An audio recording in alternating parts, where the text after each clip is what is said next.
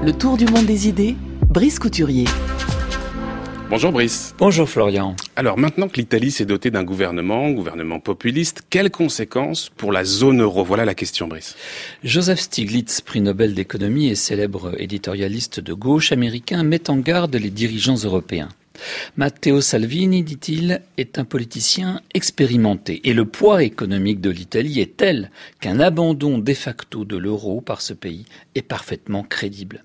Cela pourrait prendre par exemple la forme d'un système souple à double devise. Les Italiens disposent d'excellents économistes qui sauraient très bien gérer l'affaire, mais ça serait le début du démantèlement de la monnaie unique. Le keynésien Stiglitz a toujours été hostile à la manière dont est gérée la monnaie unique. Dans son livre L'euro, comment la monnaie unique menace l'avenir de l'Europe, il avait critiqué les critères de convergence. Ceux-ci lui paraissaient paralyser les États membres de la zone monétaire, en échange de l'abandon des outils traditionnels des politiques monétaires, taux de charge, pardon, taux de change et taux d'intérêt, les États membres auraient dû, selon lui, bénéficier de systèmes de rééquilibrage et de solidarité entre eux. Stiglitz rend l'euro responsable de la colère des électeurs italiens envers l'UE et donc de l'arrivée au pouvoir de deux partis populistes. Le PIB par tête a baissé dans ce pays depuis l'adoption de la monnaie unique et de manière générale, estime Stiglitz, l'euro n'a certes pas été un facteur de réussite économique pour les pays qui l'ont adopté. Selon ses estimations, c'est l'ensemble de la zone qui a décroché puisque son PIB réel n'a augmenté que d'un maigre 3% entre 2008 et 2016. En 2000, la taille de l'économie américaine dépassait seulement de 13% celle de la zone euro. En 2016, l'écart était de 26%.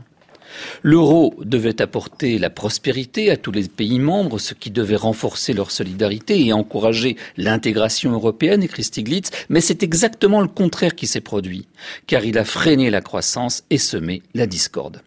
La faute à Angela Merkel. Celle-ci, estime Stiglitz, ne s'est pas montrée à la hauteur des propositions de consolidation de la zone euro faites l'an dernier par le président français. Elle tergiverse même sur l'union bancaire alors que les banques italiennes, truffées de créances pourries, menacent de sauter en chaîne. Alors Giuseppe Conte déjeune là à l'Elysée ce midi avec Emmanuel Macron. Il vient d'arriver. Pour l'instant, les partenaires de l'Italie attendent de voir. Qu'attendent de nous les Italiens?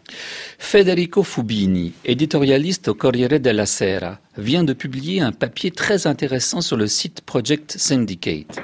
Sa thèse, c'est que les dirigeants européens, dans le but d'éviter le populisme chez eux, l'exportent chez leurs voisins. Et c'est ainsi que l'Italie se retrouve avec un gouvernement 5 étoiles Lega. Certes, écrit-il, l'Italie a sa part de responsabilité propre dans son échec économique. Le pays est passé à la démocratie politique en 1945 sans abandonner certaines caractéristiques économiques et sociales du fascisme mussolinien. Globalement, son système est demeuré durablement marqué par le corporatisme, un marché du travail ultra régulé et paralysé, un État paternaliste qui intervient à tort et à travers dans la politique industrielle et dans la finance, et surtout une politique sociale de compensation économique en faveur du Sud qui fait que les salaires y sont nettement plus élevés que la productivité locale. Conséquence, personne n'a de bonnes raisons d'investir au sud de Rome. On comprend pourquoi. Près de la moitié des habitants du Mezzogiorno ont voté pour le mouvement 5 étoiles qui leur a promis un revenu universel.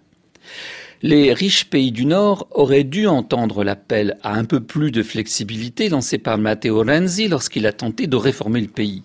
Mais Angela Merkel, encore elle, tannée par la CSU à l'époque, maintenant par la FD, qui lui reproche de ne pas défendre suffisamment les intérêts allemands, a fait la sourde oreille.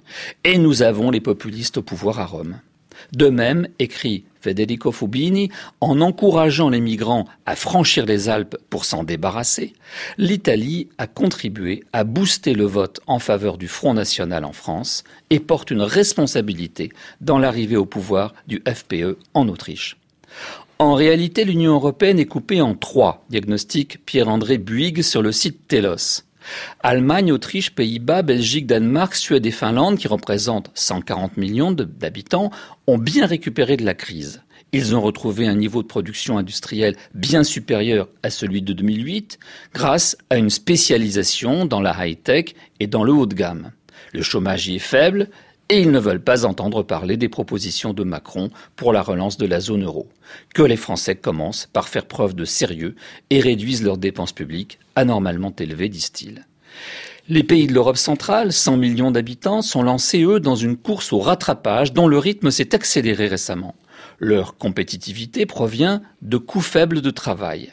La plupart d'entre eux ne sont pas membres de la zone euro et les idées de Macron pour la conforter les indiffèrent. Les pays du Sud maintenant auxquels nous appartenons représentent près de 190 millions de personnes.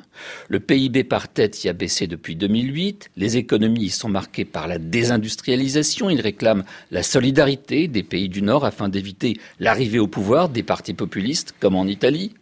Mais les deux autres groupes suscités ne sont pas pour le moment enclins à les secourir, ils, ils nous considèrent comme des cigales.